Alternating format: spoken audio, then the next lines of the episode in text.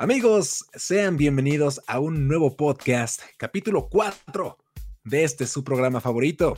El día de hoy, como siempre, nos encontramos con la mejor compañía. Si usted está viendo esto en pantalla, en la esquina superior izquierda tenemos al buen Axel Sosa. ¿Cómo estás, amigo? Buenas noches, México. ¿Cómo nos encontramos hoy? Listos para este nuevo debate, debate, debate, debate. A su derecha, usted lo podrá confundir con Leonardo DiCaprio, pero no, no lo es. Es nada más y nada menos que David Saavedra. Hola muchachos, buenas noches. Sí, no soy Qué guapo. Casi, pero no. Ojalá.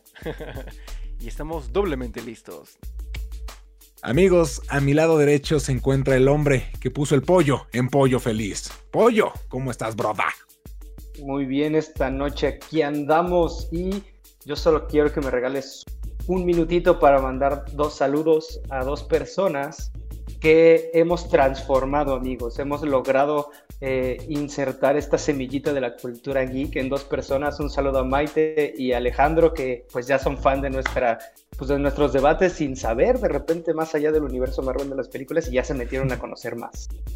Pues un saludote a Maite y Alejandro, ¿verdad? Sí, sí, sí. Gracias Un por vernos. Muchas, muchas gracias por vernos, lo apreciamos y sigan viéndolo mil veces. Necesitamos minutos. es lo que más, lo que más necesita el canal, güey. Chingada madre. Efectivamente. Y véanlo en YouTube y luego váyanse a Spotify, en todo. Sí, en, Bueno. Apple, en los podcasts de Apple también, por favor. Compártanlo. Sí. Así es. Díganle a Amigos, sus amigos, están medio cagados, véanlos. sí, sí, sí, somos cagados, somos cagados. Pues yo soy Salomón, nuestro- ya se la saben, cállense malditos.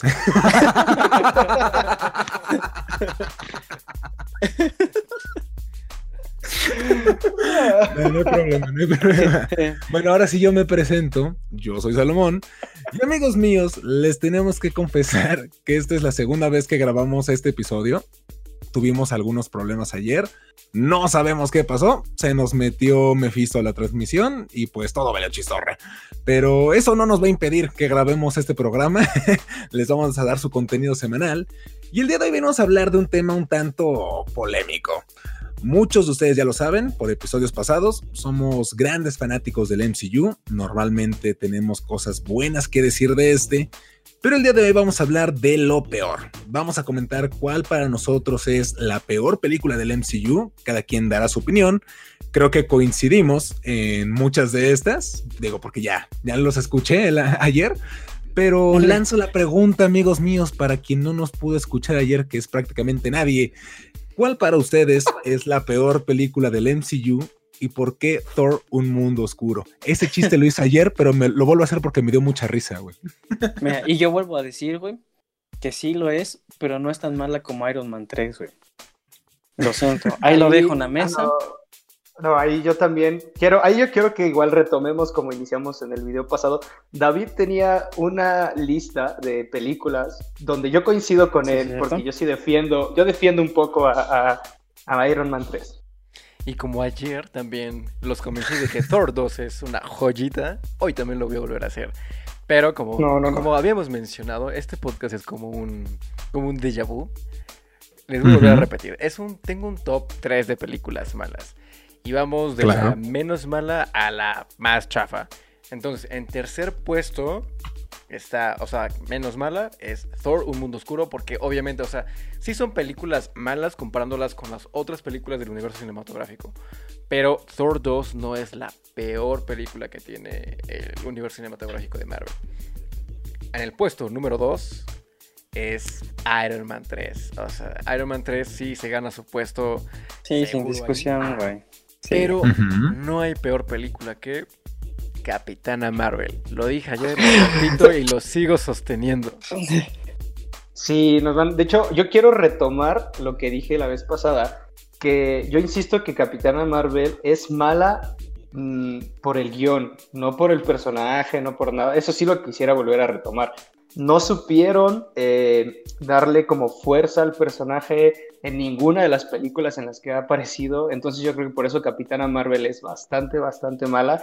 Y salvando a Iron Man, igual yo dije ayer que no debería haberse llamado Iron Man, sino casi casi Tony Stark, porque fue un enfoque donde tenían que, sacar el nombre de, de, Tony Stark y dejar de ser Iron Man porque ya era la armadura y no era Tony. Tenían que rescatarlo. Entonces yo por eso digo que no es tan mala. Yo, bueno, voy a retomar también lo que dije ayer, ya que todos estamos haciendo lo mismo. Eh, sí. yo, concuerdo quizás con el top 3 que dice David de las peores películas, precisamente por eso, porque yo que recientemente me hice el maratón de todo el MCU, sí esas tres películas fueron las que más hueva me dio verlas. Y me voy, me inclino más por Iron Man 3 y Thor 2, porque digo, aparte de que están, bueno, son seguiditas Sí, todavía Capitana Marvel dice, ok, pues tiene como un poquito más de, pues de cosas nuevas con los scroll, un poquito más de conexiones con lo que ya, ya hubo del MCU. Pero sí, yo lo que es Thor 2 y Iron Man 3, nomás no me, no me terminan de encantar. Y, o sea, estamos de acuerdo, los cuatro, que, que Capitana Marvel, como lo dice Pollo, no es mala por la actriz, o sea, ni es, mala por guion, porque estamos de acuerdo que Bray Larson es una gran actriz, o sea, tiene un rango actoral muy sí. Y también, o sea, visualmente la película es buena, o sea, tiene, tiene como el sello de Marvel de en calidad. Pero sí es muy aburrida. Y justo por eso, o sea, Salo menciona que algo nuevo son los Skrulls. Pero los Skrulls, como los conocemos, pues no son buenos. O sea, son como infiltrados y teníamos como muchas teorías en la cabeza que, que, que, estábamos haciendo con este tipo de cosas. Decíamos, bueno, ya viene Invasión Secreta. Esta va a ser como la antesala de Invasión Secreta, va a empezar a poner como los cimientos. Y realmente no, o sea, fue como más leve, más light. O sea, igual creo que fue eso lo decepcionante de Capitana Marvel. Sí, yo totalmente concuerdo con eso, ¿no? Creo mucha expectativa por lo mismo, ¿no? Lo decía Kevin Feige, lo decían todos los productores, inclusive antes de que se casteara a Brie Larson, que Capitana Marvel, ¿no? Iba a ser el personaje más fuerte de todo el MCU, que ella podría incluso matar a Thanos. Y como que sí, o sea, al menos a mí sí me creó esa expectativa y yo sí quería, yo defendí mucho Capitana Marvel antes de su estreno, porque ya, ya venía cargando con mucho hate.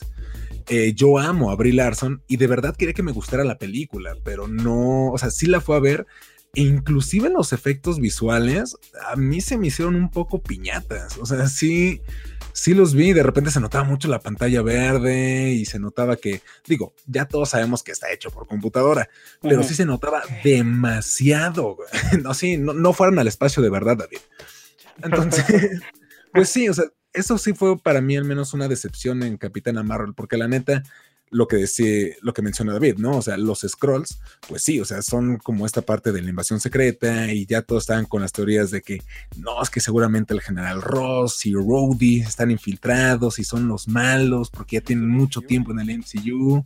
Sí, entonces yo la verdad sí tenía como estas ganas de verlo. Y digo, después se nos reveló, spoiler alert, que pues Nick Fury, si al menos el que vimos en Far From Home y Maria Hill, pues sí eran scrolls infiltrados, pero pues eran scrolls buenos. Se dice que hay scrolls malos por ahí y que seguramente lo veremos en la serie de Invasión Secreta, con Nick Fury, se va a desarrollar más. Pero yo creo que eso lo tuvimos que haber visto en esta película. Y eso fue el, el error en Capitana Marvel, que nos tenían un, nos teníamos ya con un universo totalmente establecido y no fue como con Black Panther, ¿no? Que contaron su historia de origen de una manera pues muy rica, muy sabrosa, con todo lo que tiene pues la cultura africana. Y aquí como que siento la quisieron meter con calzador y no funcionó. Cuando sabemos que Brie Larson es una gran actriz, eh, o sea, puede hacer papeles, bueno, se ha aventado papeles muy, muy importantes y que aquí como que quedó corta. Pero sí, yo creo que fue por guion.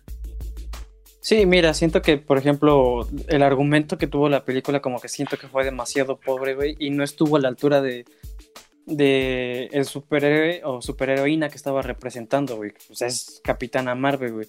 O sea, tanto como desaprovechas completamente los personajes de los Scroll, güey, como el antagonista, porque no puedo llamarlo como, como completamente villano, güey, que es Jude Law, que también es un actorazo, güey también se sintió demasiado desaprovechado, güey, de, esa parte, o sea, como que no terminas de empatizar.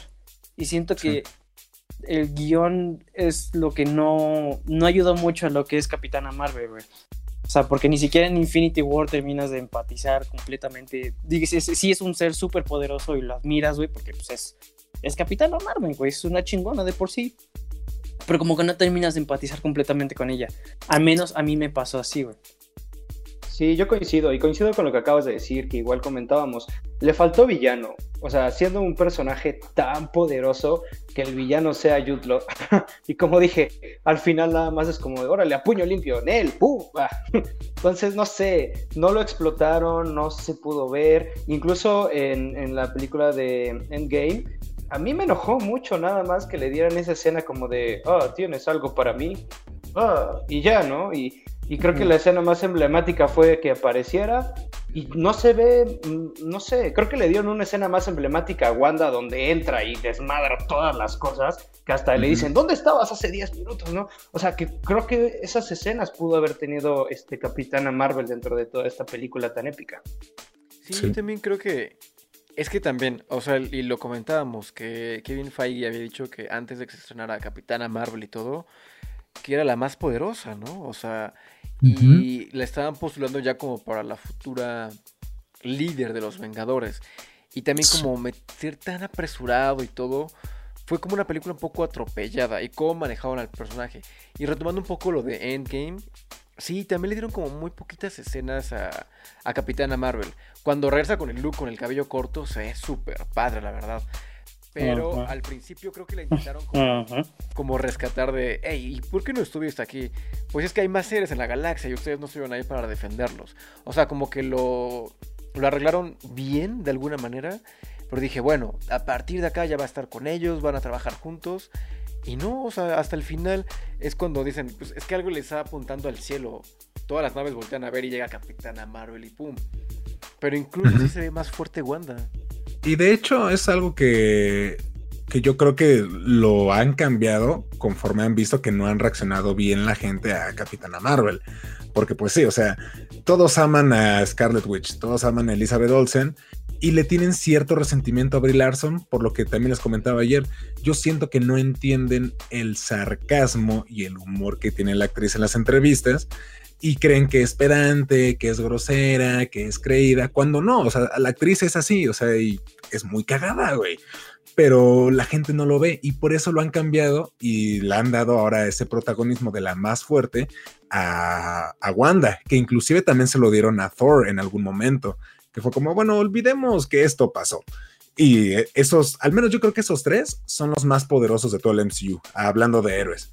Pero sí, sí siento que ha sido con base a pues este hate que ha recibido el personaje. Y es que me parece, me parece injusto el hate que recibe Brie Larson, porque como lo habíamos dicho ayer, güey, que Robert Downey Jr. fuera de pantalla es así, güey.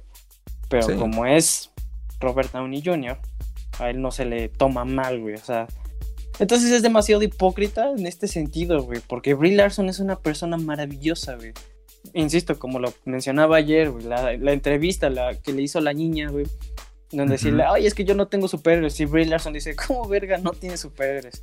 Tú eres una niña chingona que puedes esto y esto y esto y esto, güey. O sea, se trata de, de que también es una muy buena persona, güey. Y el hate que recibió por Capitán Marvel, por un personaje mal escrito, güey, es completamente injustificado, güey. O sea, ojalá dentro de las siguientes películas escriban mejor el personaje, güey. O sea, que esté a la altura realmente de la persona que lo está interpretando, que es Brie Larson, güey.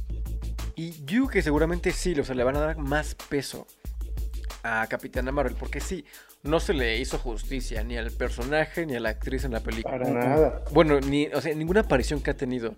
Porque incluso trataron como de emocionarnos mucho al final de Infinity War y es como de, ok, sí, pero es como de, no termina como de, de, emocionarnos y es justo por eso, porque cómo han manejado el personaje.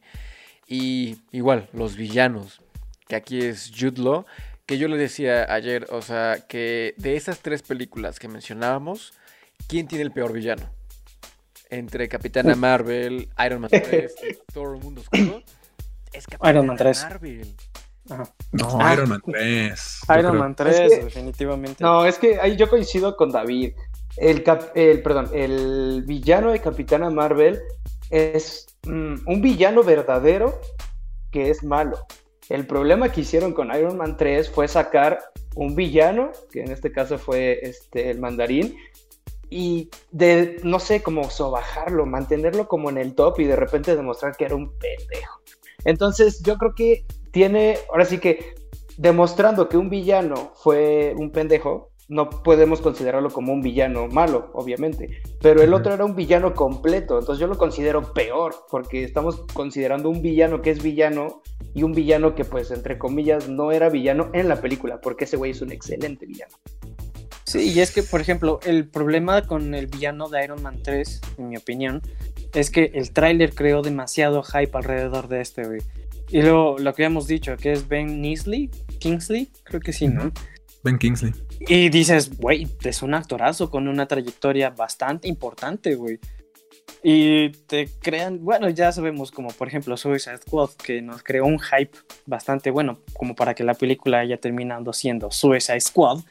Entonces, ese fue el problema, güey, el tráiler y la manera en que fue manejado, que te crean demasiado hype y al final te dicen, pues no, Sí, yo también, porque recuerdo que de hecho fui con unos amigos saliendo de un concierto a ver la película de Iron Man 3 y, o sea, yo sí estaba muy emocionado por lo que les mencionaba antes. O sea, veníamos del hype de Vengadores. Eh, la verdad es que Iron Man 1 es una joya, de las mejores del MCU ya volviendo a ver Iron Man 2, realmente no es tan mala. Tiene sus momentos un poco trillados y medio raros ahí con... Clichés. Ajá, sí, con el villano que de hecho combinan a dos villanos que es Crimson Dynamo y Whiplash, que yo creo que eso fue lo que falló más que nada.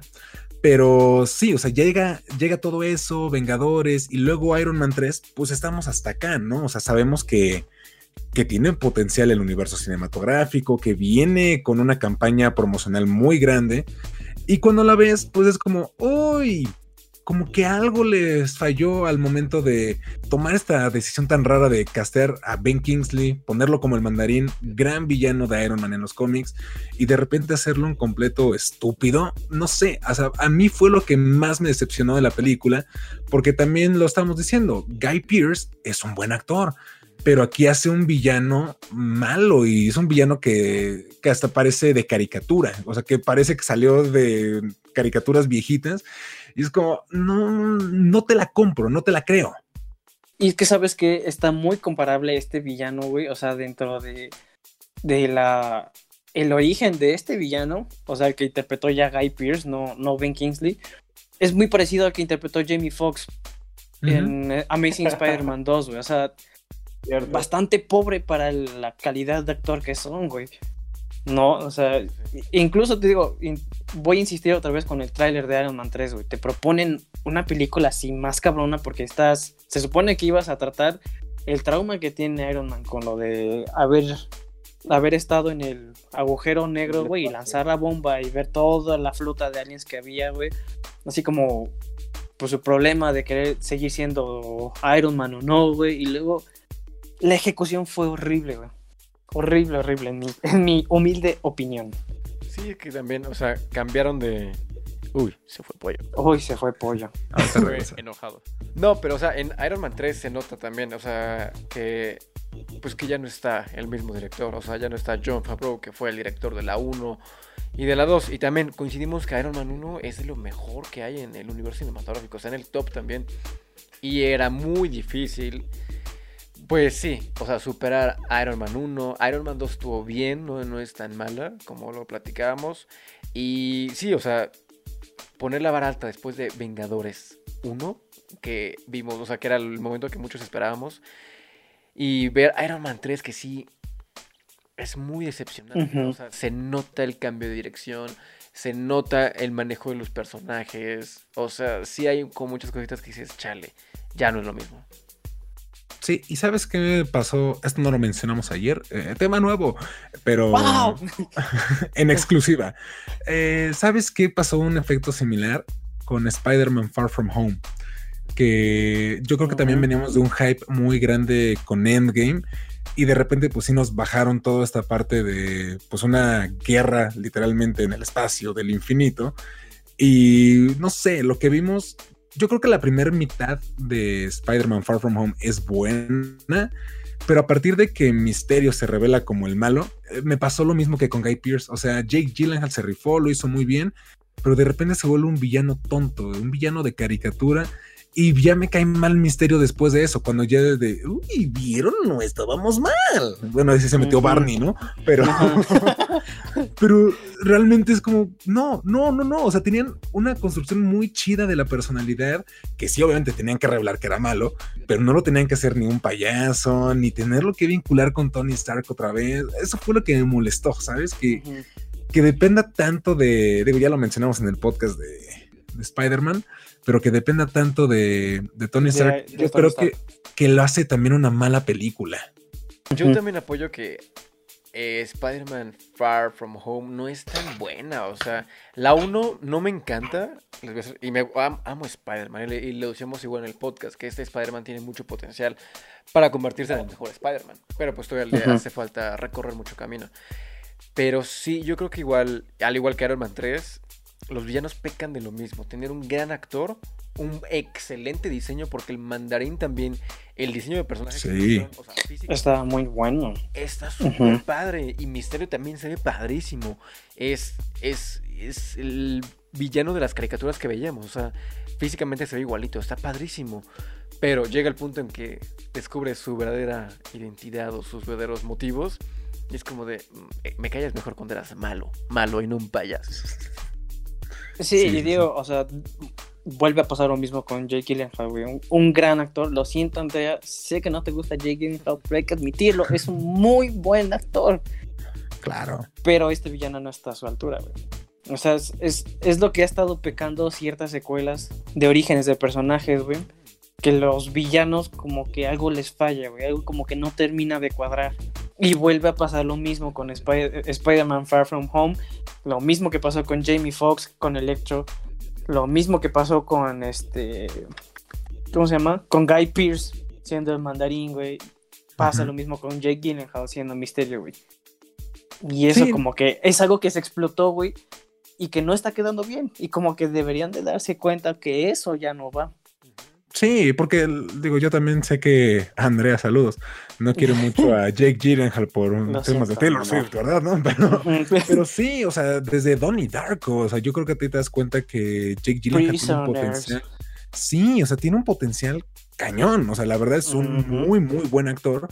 Y Misterio, tengo la primera parte de la película cuando según está de aliado y todo eso, me encanta. De hecho, yo sí dije, este puede ser el mejor villano que se puede poner al tú por tú con el buitre, con este Willem Dafoe e incluso el Doctor Octopus. Dije, aquí, aquí, aquí está.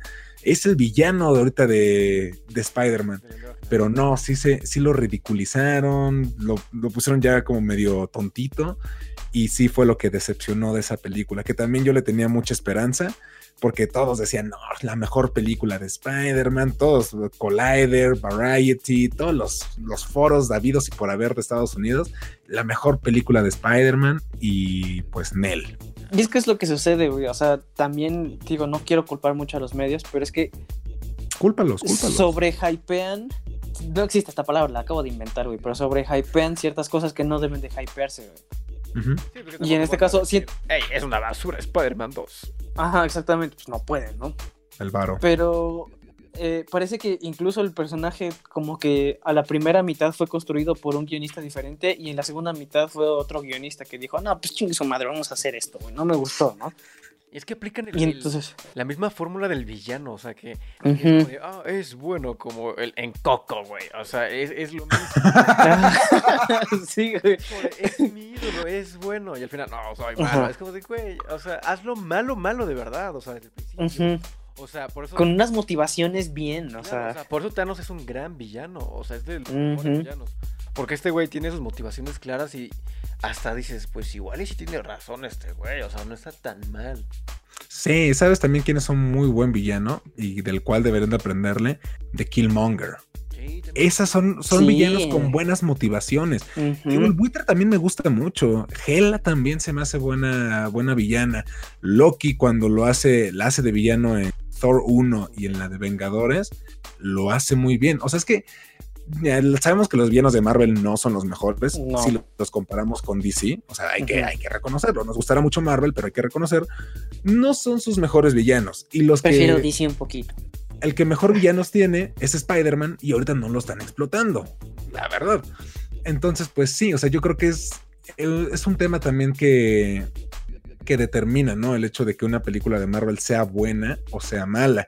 Axel ahorita estaba comentando que en Spider-Man 2, bueno, Far From Home, se parece que el personaje fue escrito por dos personas distintas. A mí me pasa mucho esto con la película de Thor 2, porque de hecho sí fue escrita por dos, dos personas distintas. O sea, originalmente quien la iba a dirigir era Patty Jenkins, la que dirigió las películas de Wonder Woman, y iba a dirigir la tercera, la tercera parte. Pero después metieron otro güey que no me acuerdo, ahorita me recordaron mis compañeros quién es, pero sí se nota una inconsistencia en la película de Thor 2. Este, nada más díganme qué pasó. Estamos atacando Thor 2, quiero unirme en esto. Estamos comenzando y bueno, ya vamos a empezar a, defender a Thor 2. Thor 2 no es tan mala realmente. O sea, el, director ya no fue Patty Jenkins, la dirige un director que trabajó en Juego de Tronos, en Game of Thrones. Y es lo que platicábamos, o sea, realmente tiene un buen manejo de lo que es. Se ve mucho más lo que es este Asgard se ve, o sea, más, más escenarios de Asgard, cómo se manejan ahí los asgardianos, todo eso es muy bueno. Y uno de los grandes puntos a favor de Thor 2 son los personajes. O sea, tiene grandes personajes. Les digo, está Loki, está Thor, está Natalie Portman, está Darcy, que ahorita está nuevamente con WandaVision. Está, está Matt Damon. no, Matt Damon está en la 3. Ah, sí, sí es cierto, perdón. Tenemos a Shazam en esta. Sí, Zachary sí, La mamá de Thor y está el papá de Thor, que se me olvidó ir el nombre del papá de Thor, del actor. Anthony Hopkins. Anthony Hopkins. Sí, Anthony Hopkins, por favor. Grandes personajes, o sea, todos son grandes. Incluso les decía, o sea, regresando un poco al tema de los villanos, aquí es Malekith. O sea, es como el líder de los elfos oscuros. Y no está tan mal, o sea, realmente sí está medio soso, medio chafa. Pero está padre que te muestren como esa batalla que hubo entre Asgardianos y elfos oscuros al principio. O sea, se peleaban por la gema de la realidad. O sea, por el, eh, por el éter. Tiene, tiene sus, este, o sea, sus motivaciones más claras Malekith que otros villanos. O sea, en Iron Man 3 nadie se acuerda, o sea, como del villano. O sea, está súper chafa. Es que lo borramos a propósito. Sí, y es que, por ejemplo, eh, digo, ya también ya analizando la película, sí, creo que tiene mejores momentos por dos que Iron Man 3 precisamente por creo que el impacto que llega a tener después. Digo, la historia que tiene con los elfos oscuros y que con Asgard y todo el pasado con el abuelo de Thor, pues sí, ¿no? Es hasta cierto punto, como les decía ayer, ¿no? Muy Tolkien, muy Señor de los Anillos. O sea, sí es una historia, pues hasta cierto punto muy rica. Sí, sí, sí. O sea, la, verdad es que está bien toda esta parte como muy tierra media Siento que le da el potencial y lo que falla hasta cierto punto quizás es el ritmo, ¿no? Por el cambio de director, seguramente hubo guionistas que fueron, vinieron, los escritores, entonces yo siento que es eso, porque ya cuando la cuando lo vemos como parte de todo el universo, que te avientas el maratón, si de repente llegas a esa película y Iron Man, Iron Man 3 y es como, ay, sí da un poquito de hueva. Ajá, te las podrías saltar, nada más quedarte con ciertas escenas por ejemplo, lo del Ether y la escena post créditos con el coleccionista y, ya, ¿no? Pero de ahí en fuera sí como que tiene momentos en los que es lenta, quizás es por eso que no me gusta tanto. Este, también ahorita ya llegamos a ese punto, yo creo que algo que hace un poquito más rescatable a Thor 2 es, y un poquito también a Capitana Marvel y ahorita sobre todo en la fase 4 que estamos iniciando, es la relación que tienen con todas las demás películas al menos yo no recuerdo ahorita una relación fuerte en la película de Iron Man 3 con el, lo demás. Creo que a lo mucho que recuerdo es que el, chamaco de la película de, Iron Man sale en el funeral. o sea, no hay tanta vinculación en esta situación. Incluso Capitana Marvel teniendo tantos errores de, de guion y es ahorita el parteaguas su, de su mejor amiga, creo que es Mónica, no recuerdo bien, la que crea Thor, ¿no? Y es que es justo eso, igual, retomando todo lo que lo que están contando. Las futuras películas de Marvel, la, creo que ahorita a la que más le hacen referencia de estas tres malas es a Thor, Un Mundo Oscuro. Porque en Endgame regresan, regresan a esa, o sea, esa película literal, regresan al punto de la mamá, saben que se va a morir y tiene un peso emocional, emotivo bien fuerte también en la película. Cuando vuelves a ver y se reencuentra el Thor gordito con la mamá. O sea, regresan, incluso creo que las escenas de Natalie Portman son, escenas este, eliminadas. Eliminadas. Del corte final. Entonces, por eso les digo, retoman muchas cosas de esta película que, o sea, que no la, no la dejaron en el olvido. La, sí la dejan como, la sostienen, ¿saben qué? Thor 2 existió, si está acá, como en Iron Man 3, nadie recuerda Iron Man 3. Marvel dijo, bueno, Iron Man 3 nunca pasó, olvidemos, solamente dejamos al niño, que igual y si les cae bien, que sea el nuevo sucesor de Iron Man, pero pues hasta ahí, como dejando easter eggs, pero nada más. Sí, realmente el impacto que tiene Iron Man 3 en, el, en todo el universo como un conjunto, pues es mínimo. O sea, a partir de, de eso, pues sí es cuando se inicia el programa de la Legión de Hierro, que después se convierte en Ultron, todo eso, sí, pero realmente, o sea, fue como justificar, ¿no? Porque inclusive esta parte de, ah, es que no era el mandarín, o sea, el mandarín verdadero está escondido por ahí y se enojó contigo por tomar su lugar. Así es como, ay, o sea, ah. vieron que la cagaron y fue como, ok, vamos a arreglarlo, perdón. Pero sí, realmente Iron Man 3 no tiene ningún impacto en el universo. Mira, y acaso, o sea, volviendo rápido al punto de lo de Thor 2 y que es lenta, tiene razón completamente, Pero ni siquiera, es que hay películas en las que son, tienen un ritmo lento, pero está bien porque te explica ciertas cosas. En Thor 2, eso es de lo que peca, güey, de la que está lenta, pero no te da más, más allá, güey. Sí es rescatable, sí, definitivamente, sobre todo por la madurez que muestra Thor en esta película, güey. Pero, digo, el villano a lo mejor se puede salvar, güey, pero aún así sigue sin haber tenido ese impacto, por ejemplo, que tuvieron otros villanos, güey, en, en las películas siguientes. Y ahora, con lo de Iron Man 3, nada es salvable, güey. Creo que lo único salvable es que hay más este, armaduras y hasta ahí. O sea, creo que nada más como lo dijiste tú, Salo, y ya. Sí, de Iron Man sí, yo creo que nada más son la. O sea, ver como tantas armaduras que al final las termina destruyendo. Pero sí está muy padre ver eso. O sea, igual ya vemos un poco como la intención de cederle una armadura a Pepper Potts, que yo creo que desde ahí empezamos a ver buenos indicios. Y, nada más, pero sí, lo, o sea, lo que... Y está ahí. Trataron de arreglar Iron Man 3, o sea, con, la escena extra del mandarín de, oh, sí, sí, hay un mandarín real, con el mismo actor. Que esa escena extra, díganme en dónde está. O sea, no está ni siquiera en, las escenas extras del DVD. ni siquiera en Disney Plus, güey. Sí, no, no, no. Una escena que se la sacaron de la manga como para, hey, queremos taparlo la cagada que hizo Shane Black. Sí, ya. perdón, perdón, perdón, público. Sí, o sea, la neta es que esa se lo sacaron de la cola, hay que decirlo bien. Fue como, ¿cómo corregimos lo que hicimos mal?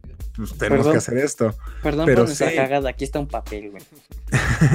pero sí, güey, o sea, la neta, eh, yo también se los decía ayer yo siento que el problema con Marvel es que cuando ven que algo funciona en la primera parte, lo quieren replicar al doble o al triple en las secuelas, que solamente hay unas que se pueden salvar. Por ejemplo, Iron Man 2, digo, creo que se puede salvar de eso, no hay tanto que se pueda replicar de la primera.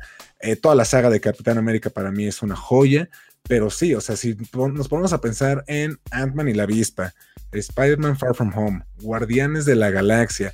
O sea, si nos ponemos a ver ya como las secuelas, inclusive Thor, Ragnarok. Ah, dale. Este, no. Cuando ya nos ponemos a analizar las, o sea, las secuelas, sí es como, híjole, o sea, sí me hizo reír mucho este chiste en la primera, pero que lo repitas ahorita y lo vuelvas a poner al doble y es como, güey en lugar de que exploren como mejores maneras de contar una secuela, una historia y construir más grande el universo, siendo que se van por la fácil para que sea un taquillazo y la gente se ría y, se queden con esta idea de que la película es buena porque los hizo reír.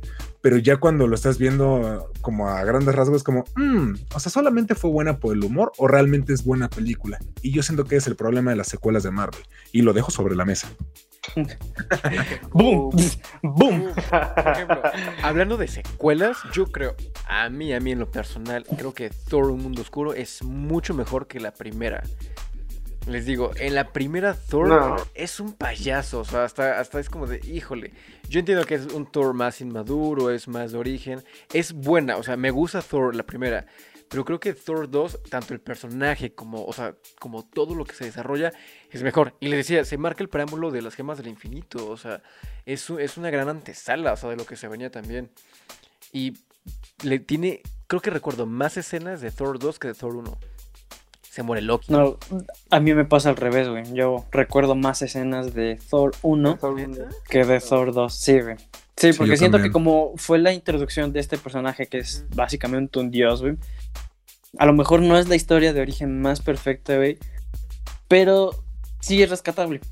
Ah, claro, claro, claro. Porque después de todo, a lo mejor y no puedes hacer una evolución completa del personaje ahí mismo, pero sí empiezas a, tonar, a notar esos tintes de madurez que ya empieza a tener Thor a partir de la, de la segunda mitad de la película, que sientan bases para, para Thor un mundo oscuro, donde ya se ve más maduro, ya sabe qué pedo, o sea, dice, no puedo estar yéndome así a lo tonto, ¿no? O sea, tengo que pensar más las cosas. Perdón, pero ahorita Thor 1 es mejor que Thor 2, o sea, sí, eso sí es. Ah, sí, definitivamente, sí, definitivamente, sin discusión, güey. Sí, tal vez ahorita apoyaré a David solamente porque me hizo recordar dos escenas, dos escenas que la verdad, a mí en lo personal, me, una me dio mucha risa, es como del, ton, del tinte cómico de Marvel chido, y otra donde nunca habíamos visto ese personaje. La primera, el cameo que se avienta del Capitán América. Ah, ah esa estuvo, mm, muy, muy bueno. Y la segunda parte, el poder observar y ver a un Loki destrozado cuando muere su mamá. O sea, ver completamente un Loki, o sea, de tanto odio que tenía a todos, a la única persona que en verdad amaba, que era su madre, y verlo en esa, pues, en esa mierda, literalmente, ah, eso sí, bueno, a mí sí me marcó mucho. es, que esa es la cosa, güey. Esa es la cosa, es un personaje bien escrito, güey. Sabes que, que, de todos modos ya se ha ganado, ganado, el cariño de todo el público de Marvel, tanto que le van a hacer su serie, güey. No, y aparte Porque está bien escrito. Es un gran, o sea, es un buen actor, es un gran actor. Es un muy buen actor, Tiene mucho carisma, o sea, tiene una voz sexy. Perfecto, sí, es. El hombre es sexy, güey, también. hay que admitirlo, Vamos a hacer un podcast solamente de De Tom Hiddleston. Próximamente. Ah, sí. Tom Hardy. Tom Hardy, John Hamm. John Hamm. Oiga, oigan, oiga, pero no sé cuánto tiempo llevemos, pero no quiero dejarlo pasar porque para mí, pues es mi personaje favorito y fue una muy buen, muy buen tema de conversación la vez pasada de lo que opinamos de las películas futuras de Marvel. Por ejemplo, lo que decías de las secuelas. Yo estoy esperanzado y lo repito, ¿no? Tengo esperanza y miedo de qué va a pasar con Pantera Negra 2. Yo es mi personaje favorito y espero que, sea mejor, sobre todo por la dificultad que tienen con la realidad de que se nos murió, ¿no? Es que yo veo una cosa, güey, si, si tan solo no hubieran matado al personaje que interpretó a Michael B. Jordan, güey, él con un desarrollo correcto dentro de una segunda película, güey, sin pedos, podría sustituir, yo sé que no es la intención a lo mejor, por respeto a, Chadwick, pero podría sustituir sin pedos a, a, Pantera Negra.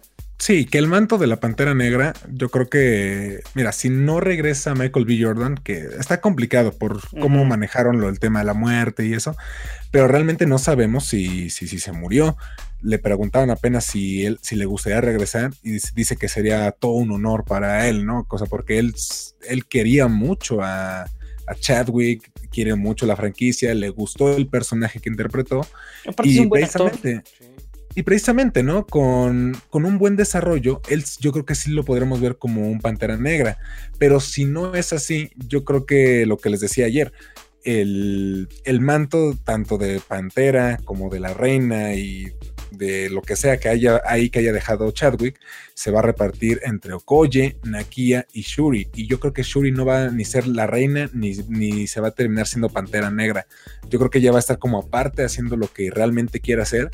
Y Nakia podría ser la reina o inclusive Okoye y Nakia la Pantera Negra. Yo siento que por ahí van a tirar. Y no hay que temer por Pantera Negra porque pues tiene a Ryan Coogler que sí metió chistes, pero fue fueron inteligentes, de, buena manera, fueron agregados de una buena manera. Fue un humor inteligente, planeado, y que no van a descuidar eso, porque la verdad, Pantera Negra fue todo un éxito por todo, o sea, porque el, personaje es bueno, pero sí hay que reconocer que tiene un impacto muy grande en la cultura afroamericana actualmente en Estados Unidos y en todo el mundo. no van a no van a desperdiciar a su personaje ni esta franquicia que obviamente les va a dar miles y millones de dólares. Entonces, por ese lado yo creo que no hay que temer pero puede pasar cualquier cosa, ¿no? Ahí también tenemos Spider-Man, que es su personaje estrella, y la ah. segunda no fue muy buena. y va la 3. Y es que, como habíamos dicho ayer, de que vayan a meter muchos personajes, suena un déjà vu enorme a la tercera parte de San Raimi, güey. Pero como dijimos ayer, a lo mejor lo están haciendo a propósito para decir, ahora sí vamos a meter bastantes personajes, pero esta vez sí lo vamos a hacer bien. Y es lo que decíamos, o sea, tiene la maldición de Spider-Man 3. O sea, decíamos que Spider-Man 3 de Sam Raimi no es tan mala, pero se considera la peor de la trilogía. es la peorcita. La peorcita de las tres, de una trilogía muy buena. Les decía, de, Amazing Spider-Man 3 ni siquiera Ni siquiera se llegó a hacer. Ni siquiera. Y ahorita con este Spider-Man son muchos personajes, pero muchos, muchos, muchos. Literal se están trayendo creo que a todos los villanos de las películas pasadas. A excepción de el Duende Verde de, de Amazing Spider-Man, que es una popo. Pero sí, o sea, casi a todos. Tenemos al... O sea, ya dijeron que también vieron a William Dafoe en el, en el set de grabación. Mira, que Tom Holland, perdón, eh, aparte nos dio un golpe. Porque creo que fue hoy o ayer que dijo que ni siquiera Toby Maguire ni Andrew Garfield van a estar en la película porque si es un secreto lo tiene muy guardado. Pero seguramente es el entrevistador así. Exacto. Guiño, A guiño, guiño, ¿no? ¿Quién sabe? ¿Quién sabe? Ya pues grabaron escenas juntos, no nos van a decir. Sí, seguramente. sí. Es para que paguemos el boleto en diciembre que podamos ir al cine y se revienten las taquillas. O a lo mejor es para que no nos tengan, para que nos bajen el hype porque nos van a dar un golpe muy feo. sí, además eh, lo mencionaba también, si lo manejan con esta cuestión del multiverse, que dicen lo que mencionaba, ¿no? que esta forma parte de la trilogía del multiverso, puede ser una cuestión hermosa, preciosa y el inicio de algo demasiado grande y podremos romper esa maldición y ver una eh, película de Spider-Man bien hecha, bueno, una tercera película de Spider-Man bien hecha. Sí, que, que, también podría ser una jalada, ¿eh? Todo esto que nos están poniéndose y que, o sea, puede que se aparezcan todos estos personajes, pero puede que nada sea de dos minutos y se van, ¿eh? O sea, nada es para crear expectativa. Sí, puro pájaro, nalgón, o sea. Como aparece nada más en una foto, güey, y ya. Sí, sí, sí. O sea, realmente no sabemos qué es lo que vaya a pasar. Porque eso, eso pasó también de entre Spider-Man, Homecoming y Far From Home bueno, inclusive no fue Far From, fue Infinity War. O sea que realmente nos cerraron con la tía May enterándose, ¿no? De que Peter Parker es Spider-Man y fue como, ¿What the fuck? Seguro esta de Far From Home termina con todos enterándose que Peter Parker es Spider-Man y fue el, ¿What the fuck? Yo supongo que en la tercera va a empezar como, sí, con un poco con ese drama, pero va a ser como, ah, bueno, ya se superó. Ahora lo que sigue ya es Navidad, porque va a ser una película navideña. Entonces, pues sí, está, está raro. No sabemos qué vayan a hacer.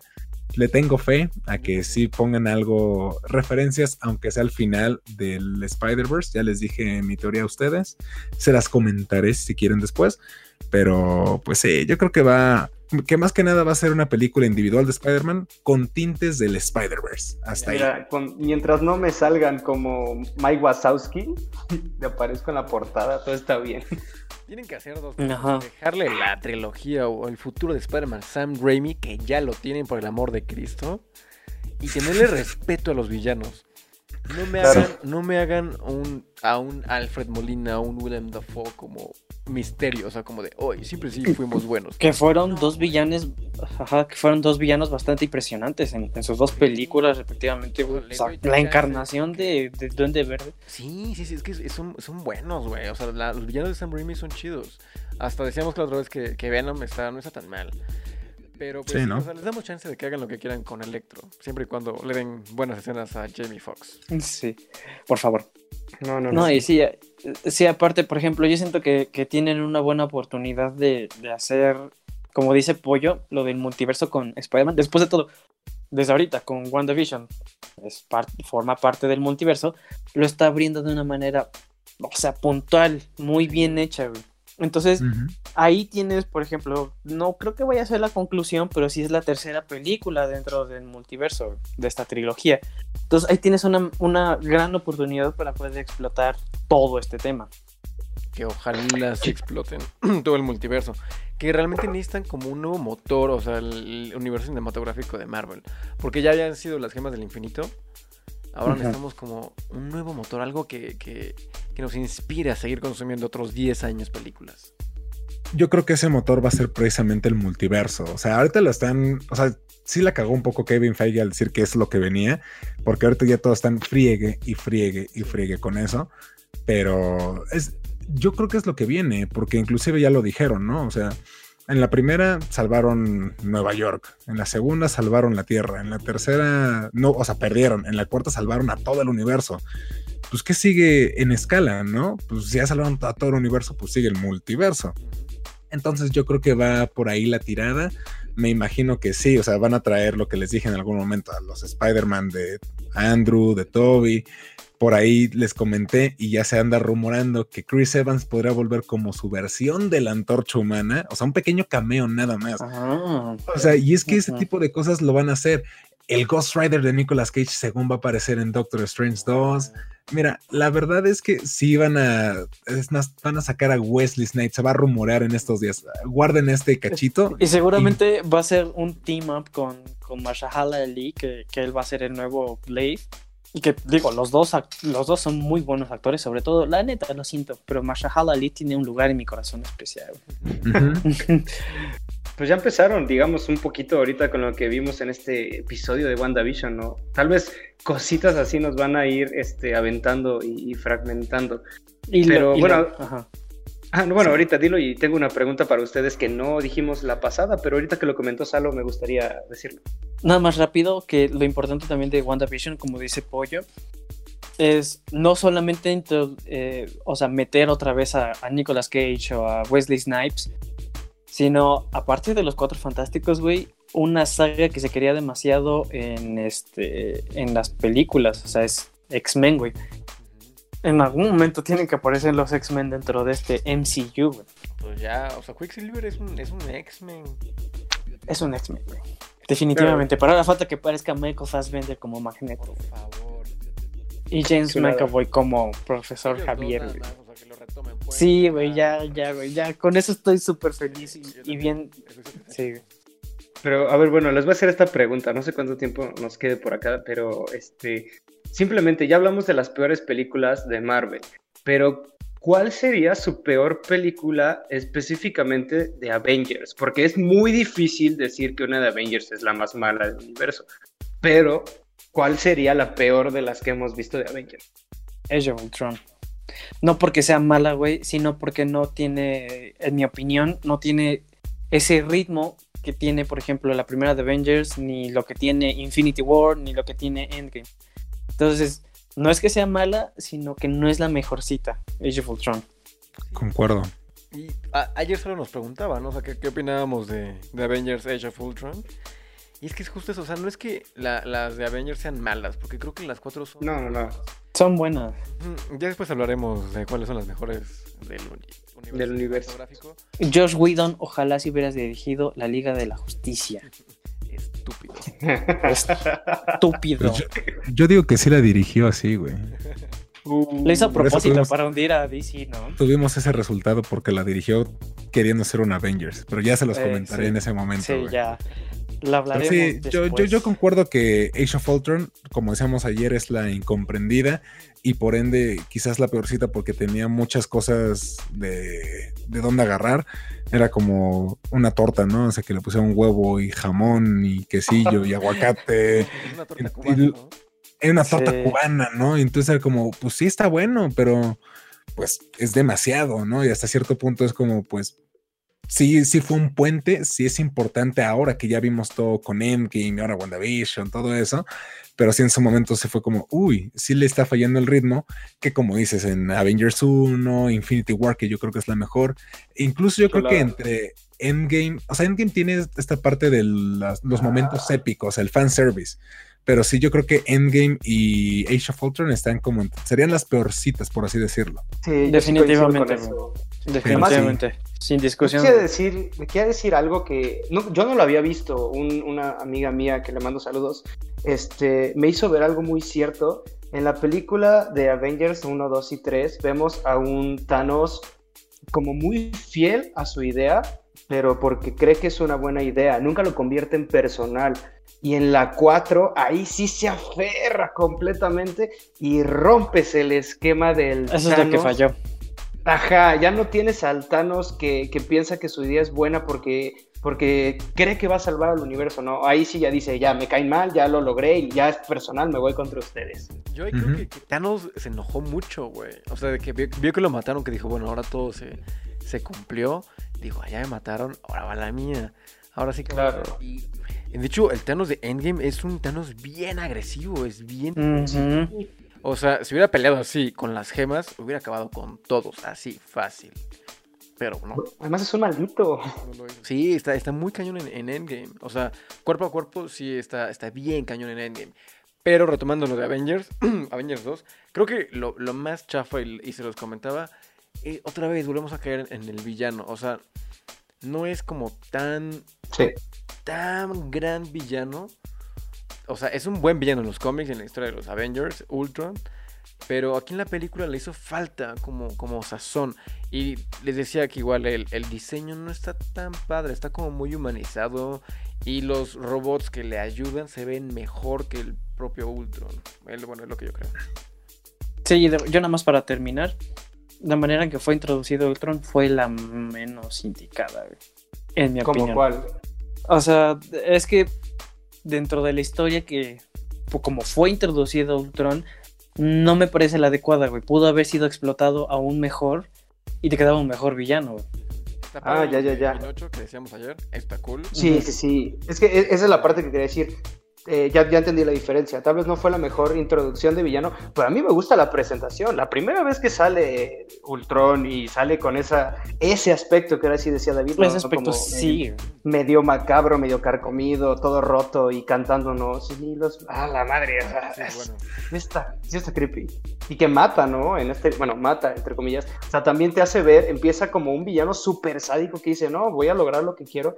Y luego lo, eh, lo ponen muy letal ahí. O sea, pasan de cortarle un brazo a Andy Serkis a hacer chistes de, oh, soy hermoso. Ajá, exactamente. Ándale, acabas de compararlo, sí. Sí, yo creo que también eh, Ultron no es el mejor villano, pero el impacto que tuvo, y al menos lo que estamos viendo en WandaVision, pues sí es, sí es importante. La verdad es que yo la disfruté, bueno, en su momento la disfruté, ahora la disfruto más.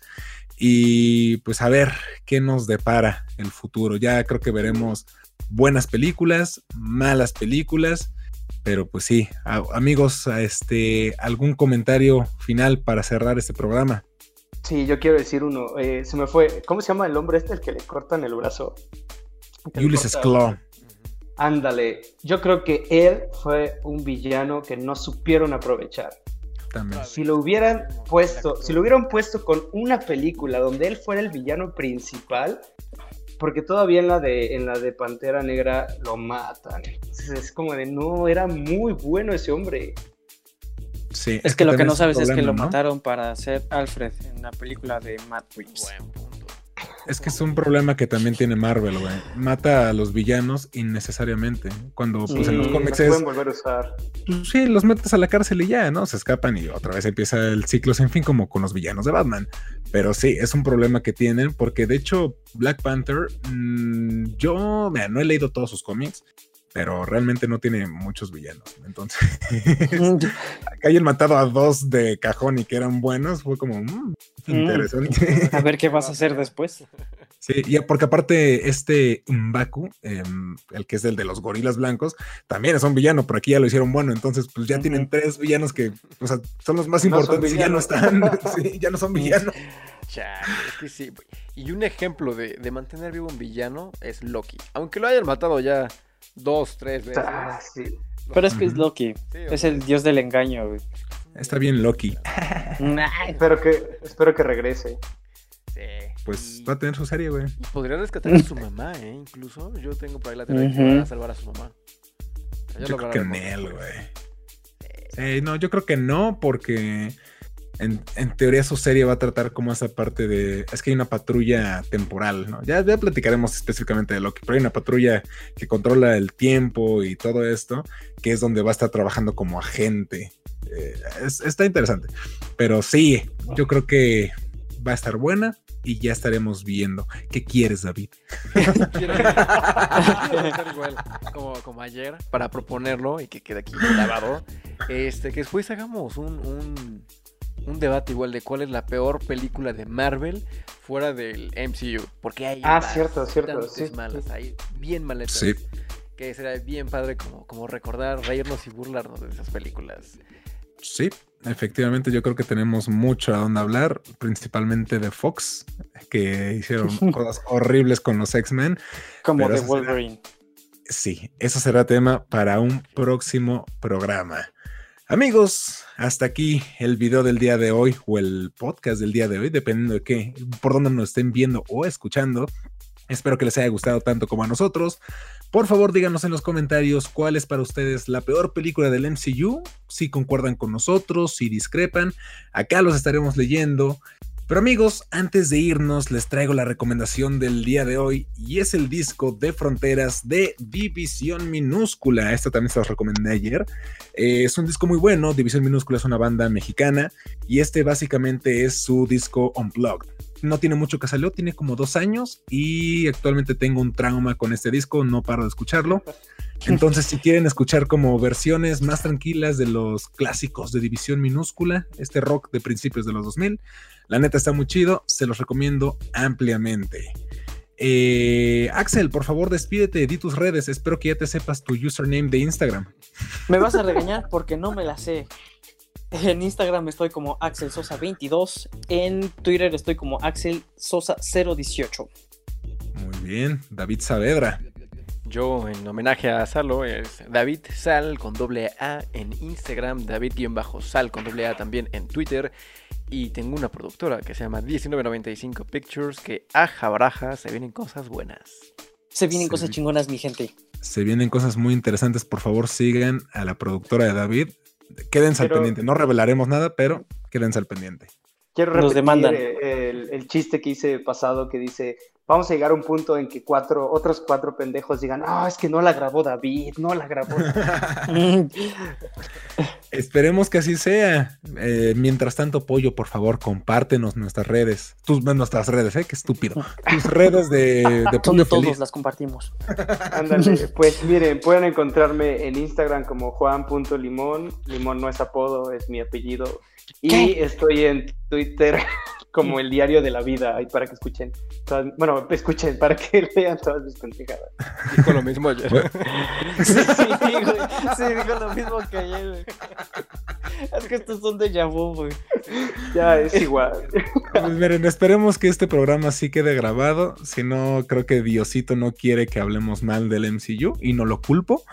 Pero pues ahí está, amigos. A mí me pueden encontrar como Salo DRS en todas las redes habidas y por haber. Y Geekcord en YouTube, Instagram y Facebook. Entonces, amigos, hasta aquí el programa de hoy. Nos estamos viendo en la próxima y muchas gracias por escucharnos. Aléjate, Mephisto. Vean películas.